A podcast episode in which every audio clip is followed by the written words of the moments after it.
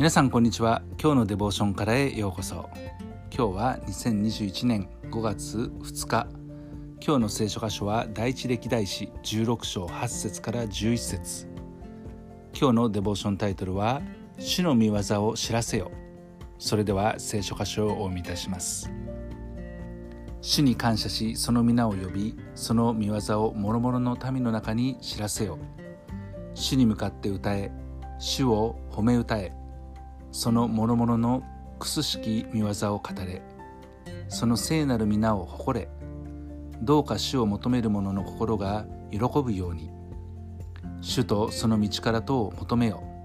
常にその御顔を尋ねよ。主の見業とは主のなされた素晴らしい偉大なことを指します。主がその民イスラエルの民でありまた私たち神に従い神を信じる者たち。その民のためになされたことは民の救い苦しみからの解放罪の許し恵みと祝福を与え喜びと平安で満たしてくださる数々のことを指しますね。私たちは主に感謝し主の皆を呼び主のなされた見業をあらゆる人々の中に知らせること。神はこんなに素晴らしいことをしてくださったんだってことを知らせることを主は望んでおられるということです。どのように知らせたらよいのでしょうか。まず私たちは主に向かって歌い主を褒め歌を歌うこと。賛美ですね。賛美によって神様の素晴らしいことを伝えます。賛美の歌詞というものは主を褒めたたえる言葉で満ちています。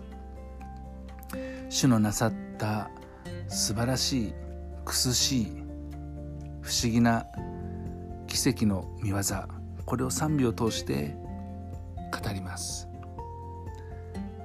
このお方の名前を私たちは誇りに思い主を求める者の心が喜ぶように歌う。そのようにしなさいと主は私たちに言っておられます。賛美を通して祈りを通してまた直接言葉を通して神の言葉を分かち合う方法それはメッセージや証いろいろな方法があると思います。それらを通して人々に知らせなさいと言っています。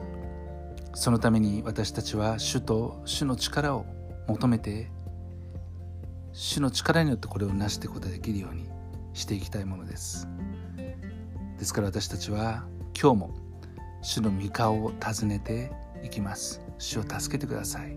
あなたが力を与えてください。私の語るべき言葉をあなたが私の口に与えてください。そのような祈りを持って歩んでいけたらと思います。愛する天のお父様あなたに感謝しあなたの皆を呼びあなたの御業を告げ知らせます。あなたの聖なる皆を誇ります。私の心はあなたにあって喜びます。主をどうかあなたの力を表してください。主イエス・キリストの皆によってアーメン。今日も皆さんの歩みの上に神様の豊かな祝福がありますように。